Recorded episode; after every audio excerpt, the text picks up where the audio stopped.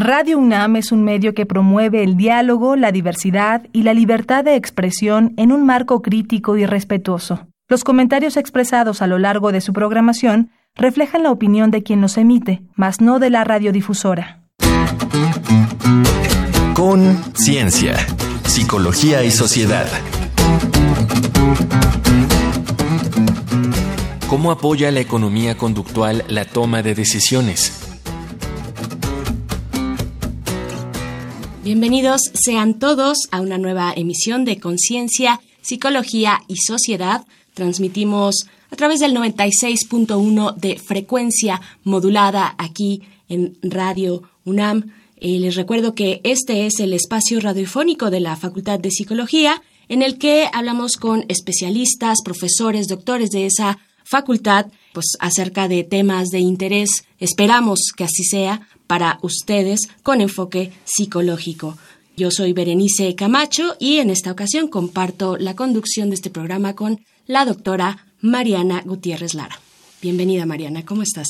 Buenos días, Berenice. Muy contenta de estar contigo esta tarde hablando de un tema apasionante desde mi punto de vista sobre el comportamiento humano. La economía conductual en la toma de decisiones es el tema de hoy, un tema, como ya lo mencionas, apasionante, innovador, Mariana. Así es que bienvenida tú y bienvenidos todos los que nos escuchan. Les recordamos que ustedes pueden volver a esta emisión en su retransmisión que tendrá lugar el jueves a las 7 de la noche a través del 860 de AM aquí en Radio UNAM. Y también pueden escuchar otras emisiones, emisiones pasadas muy interesantes, creo que se pueden encontrar temas que son de utilidad en nuestro sitio de podcast, que es radiopodcast.unam.mx. Dicho esto, ahora sí, vamos con nuestro tema de hoy en Conciencia, Psicología y Sociedad. La teoría económica dominante en el siglo pasado y aún vigente predice que las personas toman decisiones económicas en forma racional evaluando con detalle la información disponible y optimizando sus ganancias. Pero como algunos psicólogos cognitivos documentaron desde hace 50 años, con asombrosa frecuencia, en circunstancias de riesgo o incertidumbre, la gente no decide racionalmente, no llega a resultados óptimos y no se cumple la predicción del modelo. Nuestro cerebro, al procesar información, tiene una racionalidad limitada por sus capacidades cognitivas de trabajo, de tiempo y por la información disponible.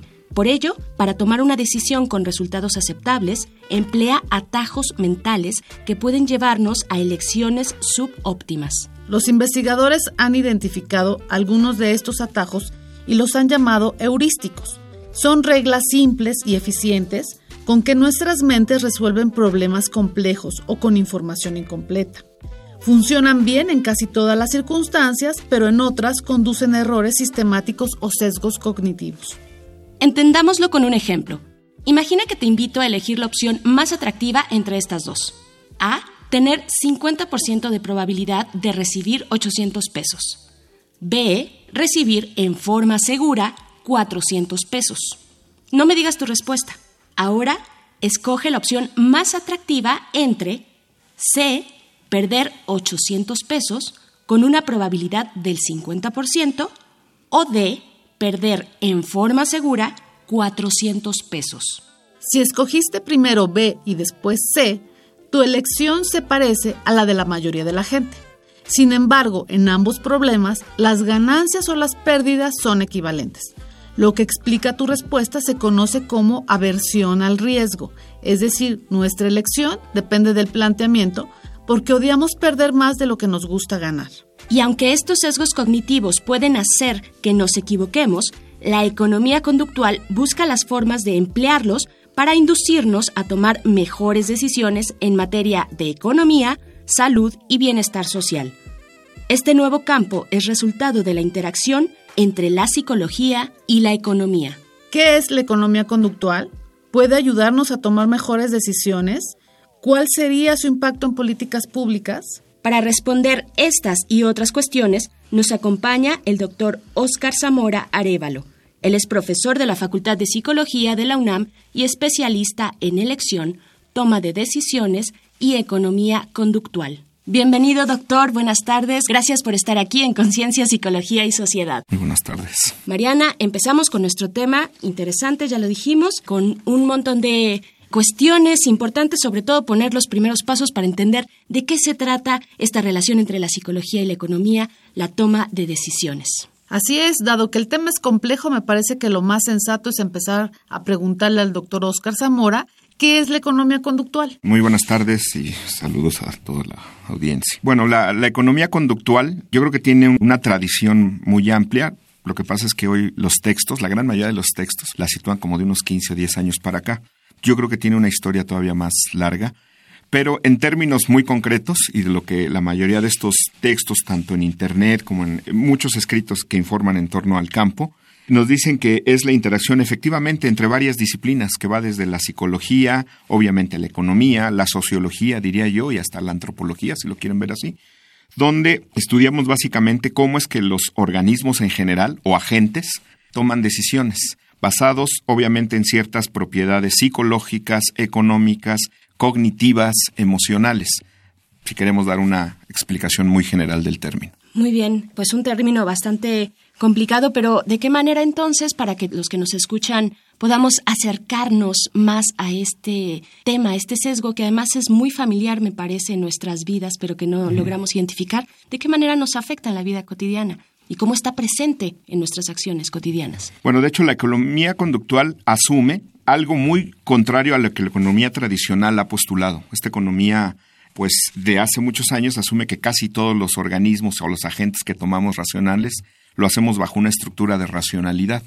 lo que la economía conductual y la psicología desde hace, yo diría casi 50 o 40 años han demostrado una y otra vez, es que nuestras decisiones no son del todo racionales. Tenemos una serie de sesgos efectivamente cognitivos, tenemos una serie de sesgos emocionales que a veces complican la elección o complican la toma de decisiones. Efectivamente, como decían en la introducción, la elección se hace subóptima porque no es la mejor. Efectivamente, no todo el tiempo tenemos la ganancia más óptima, no todo el tiempo minimizamos la pérdida. Y esto pues obviamente tiene que ver con ciertas limitaciones cognitivas que tenemos a la hora de tomar decisiones. Estas limitaciones van aunadas a una serie de restricciones temporales a la hora de tomar la decisión. Si tenemos que tomar una decisión y tenemos muy poco tiempo, pues esto va a limitar y va a propiciar que la decisión no sea la más óptima. Me eh, parece entonces, doctor, perdón la interrupción, me parece entonces que no nada más depende de las consecuencias que podemos tener al tomar la decisión, sino depende también de otras condiciones y creo que aquí el tiempo es de vital importancia. El tiempo y el número de opciones que tenemos a la hora de elegir. De hecho, un premio Nobel de Economía, que de formación inicial es psicólogo, Ever Simon, le dieron un premio Nobel por poner en la mesa todas estas cuestiones. La cuestión de racionalidad limitada, la cuestión de que tenemos nuestras capacidades cognitivas son limitadas, sobre todo cuando estamos en situaciones donde el tiempo es un factor importante a la hora de tomar la decisión y sobre todo cuando tenemos muchas opciones. Eso dificulta nuestra decisión. El simple hecho de tener muchas opciones dificulta nuestra decisión en cualquier circunstancia. Muy bien, pues seguimos hablando con el doctor Oscar Zamora acerca de economía conductual, pero les invito a escuchar, Mariana, lo que las personas allá afuera, las personas que nos escuchan, opinan. Así que vamos a escuchar el siguiente Vox Populi. La gente opina.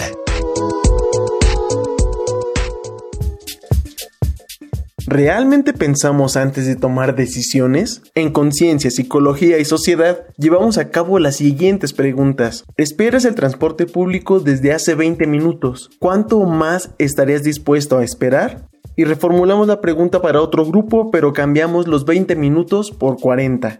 Escuchemos las respuestas.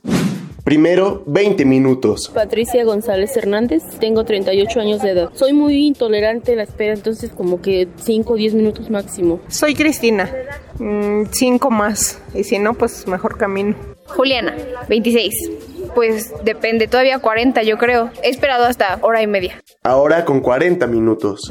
Mi nombre es Kichali, tengo 18 años. Estaré dispuesta a esperarme unos 10 minutos más.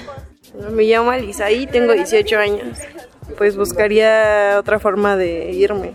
Soy Juan Carlos Martínez, tengo 29 años, 5 minutos. Erendira, 20 años, 20 mm, minutos más. Y si no, pues ya tomaría otras medidas. A todos los participantes hicimos la siguiente pregunta. ¿Qué prefieres? ¿Sufrir un dolor intenso por poco tiempo o uno moderado por un periodo más prolongado? Pues un dolor intenso por poco tiempo. Un dolor intenso por poco tiempo. Pues me da igual, pero supongo que moderado por largo tiempo. Yo creo que preferiría el de un periodo largo con un dolor moderado. Un dolor intenso por poco tiempo un dolor intenso por un tiempo más, corto. No, el dolor muy qué? Intenso por poco tiempo. Para Conciencia, Psicología y Sociedad, Uriel Gámez. Contáctanos al correo con.cienciaunam.gmail.com o en el Facebook arroba unam.psicología. Gracias por continuar en Radio UNAM. Estamos en Conciencia, Psicología y Sociedad. Si ustedes tienen algún comentario o sugerencia, pueden marcar a nuestro teléfono en cabina, que es el 55 36 43 39, para que su mensaje sea entregado a la producción de este programa. Y estamos hablando de economía conductual, bajo qué parámetros tomamos nuestras decisiones cotidianas. Estamos con el doctor Oscar Zamora Arevalo. Mariana, continuemos esta conversación. Sí, las respuestas de las personas que fueron entrevistadas pues son diversas, creo que las preguntas fueron muy diferentes, ¿no? Podríamos empezar a lo mejor, doctor, con la primera, que tiene que ver pues, de espera para la toma de transportes públicos, porque ya con el dolor se trata de otra cosa.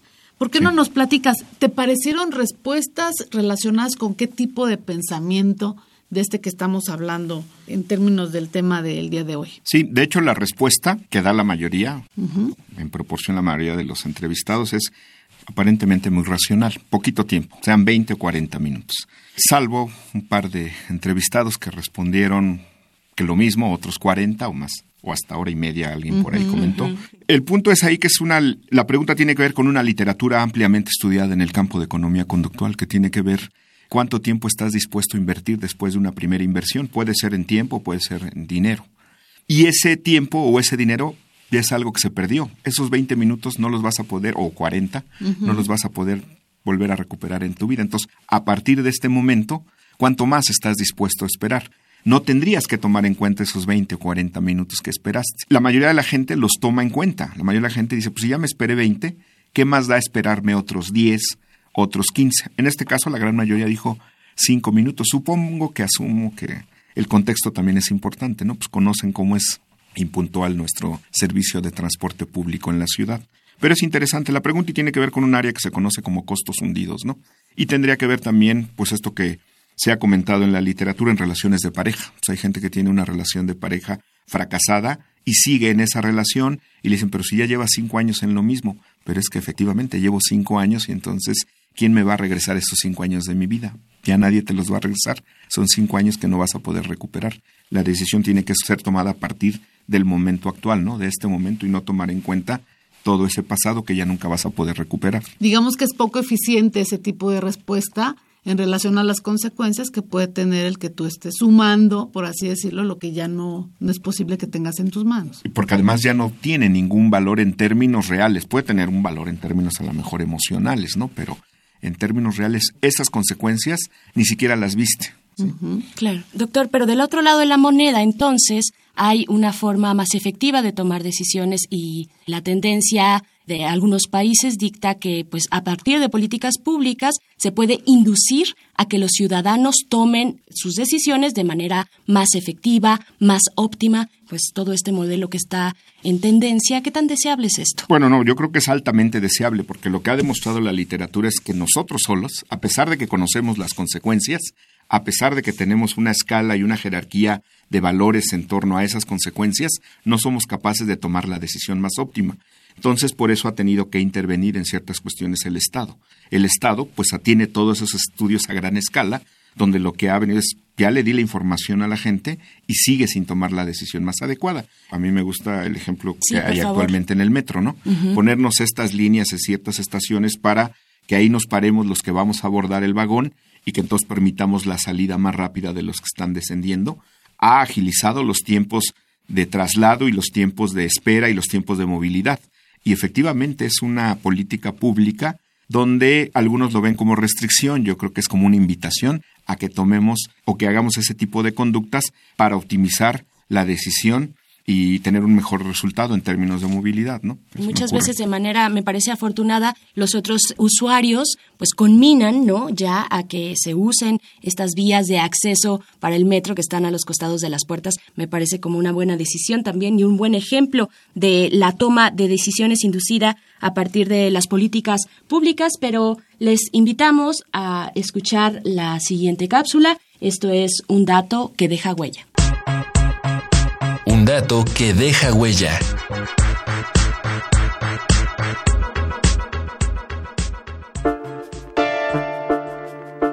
En la última década, la economía conductual ha ido ganando terreno en materia de políticas públicas y los gobiernos de Estados Unidos, Reino Unido, Canadá, Australia, Países Bajos y Alemania, además del Banco Mundial, han creado unidades para diseñar y evaluar programas públicos basados en los conocimientos de este campo. Un ejemplo destacado de estas políticas es la donación de órganos. Establecer como opción directa que la persona sea donante y ofrecerle la libertad de no serlo genera muchos más donantes que hacerlo al revés. Con ese cambio, la tasa de donación de órganos creció del 38 al 60% en el condado de Illinois, y este año México modificó sus leyes en el mismo sentido. Otro ejemplo cercano en la Ciudad de México es la reducción en el consumo de sal. Esto para prevenir riesgos cardiovasculares, retirando los aleros de las mesas de los restaurantes, pero manteniendo la opción de solicitarlo. La forma, imágenes y palabras con que se describen las opciones juegan un papel determinante en las decisiones. Esta arquitectura de opciones ha dado buenos resultados en materia de promoción de la recaudación de impuestos y en la adopción de planes de pensiones. Por ejemplo, cuando, en el pago de una mensualidad, se pasa de cobrar un recargo por demora a ofrecer un descuento por pronto pago, la respuesta de la gente es mucho más positiva. Contáctanos al correo con.cienciaunam.gmail.com o en el Facebook arroba unam.psicología.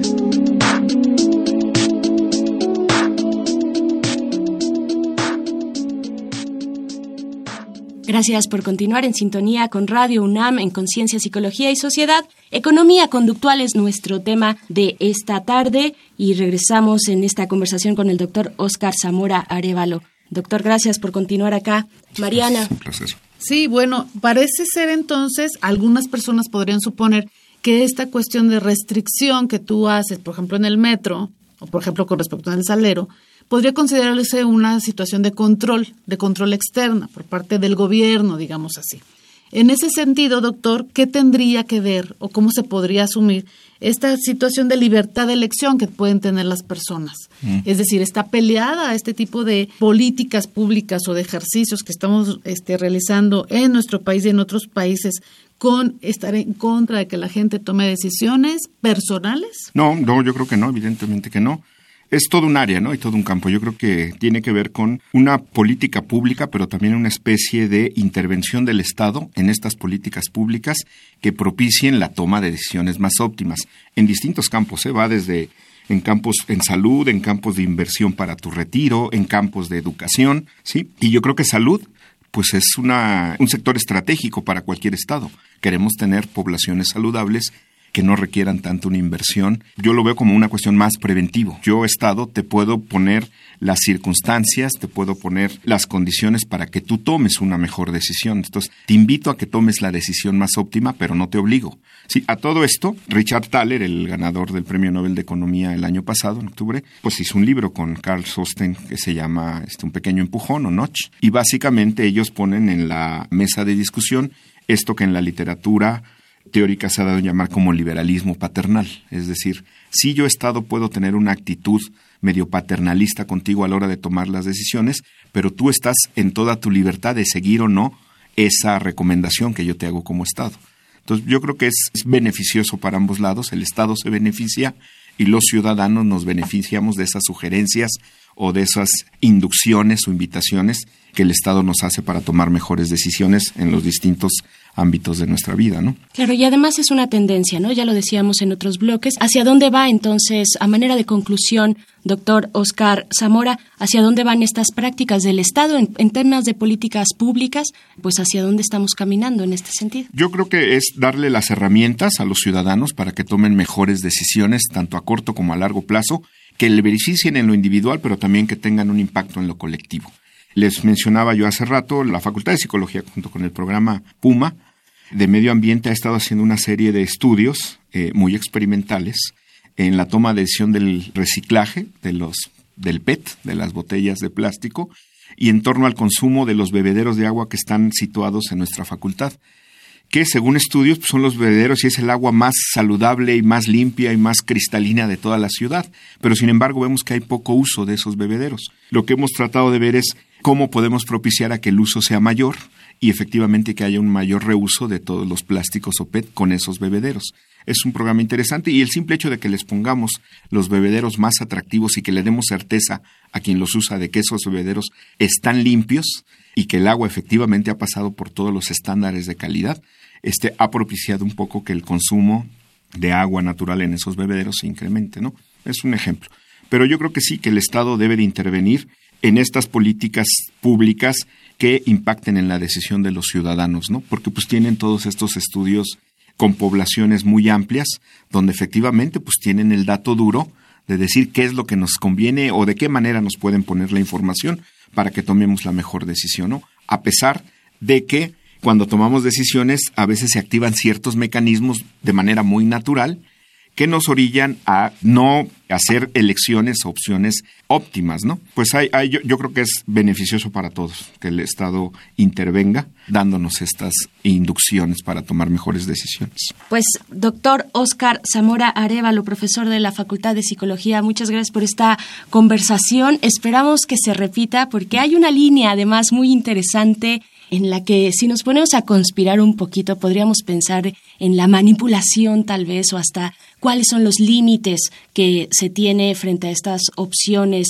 económicas de decisión. Gracias, doctor Oscar Zamora, por esta conversación de esta tarde. Muchas gracias a ustedes. Continuamos aquí en Conciencia, Psicología y Sociedad para darles algunas recomendaciones culturales en nuestra sección Reconecta. Reconecta. Recomendaciones culturales sobre el tema de hoy.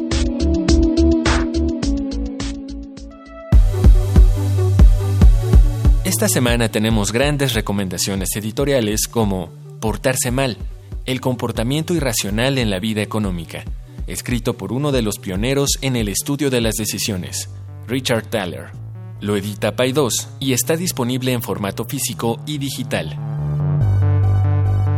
¿Te has preguntado cómo funciona nuestra intuición y cómo interviene en nuestras decisiones?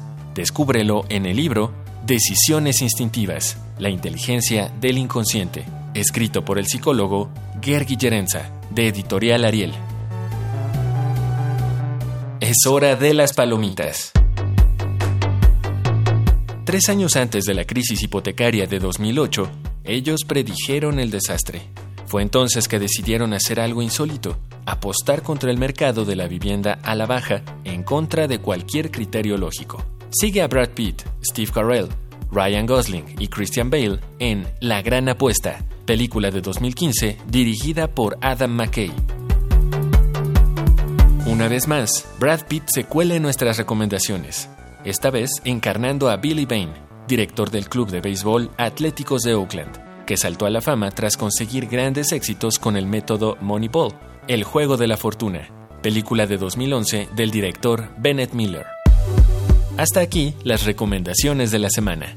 Los dejamos con el tema Take No Risk de James Brown, el rey del soul.